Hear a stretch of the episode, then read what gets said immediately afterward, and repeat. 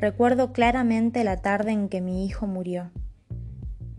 Me encontraba en el consultorio atendiendo a una paciente ya mayor que presentaba un caso de infección incipiente. Le prescribí unos antibióticos.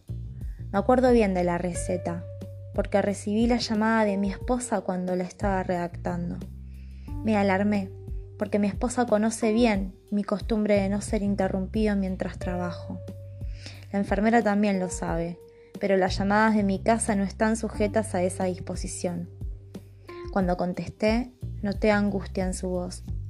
Me dijo que se trataba de una emergencia, que nuestro hijo se había puesto mal y que me necesitaba rápidamente en la casa. Luego de colgar, traté de no mostrar síntomas de preocupación frente a la paciente. Proseguí con la consulta como si nada hubiera sucedido. Terminé la receta y luego expliqué el régimen al que se debía someter. Cuando la mujer abandonó el consultorio, llamé a la enfermera para comunicarle que debía dejar por unos momentos la consulta. Le pedí que informara de ello a las pacientes que se encontraban en la sala de espera. Quien lo creyera conveniente podía concertar una cita para otro día, aunque lo más probable era que no me fuera a demorar. Le pedí también que me preparara el maletín de médico.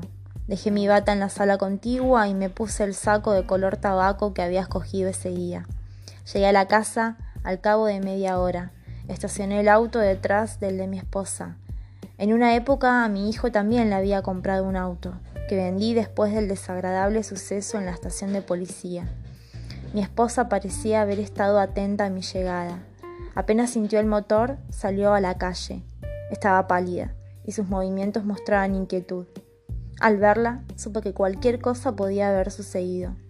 Rápidamente me contó que nuestro hijo había llegado en un estado calamitoso.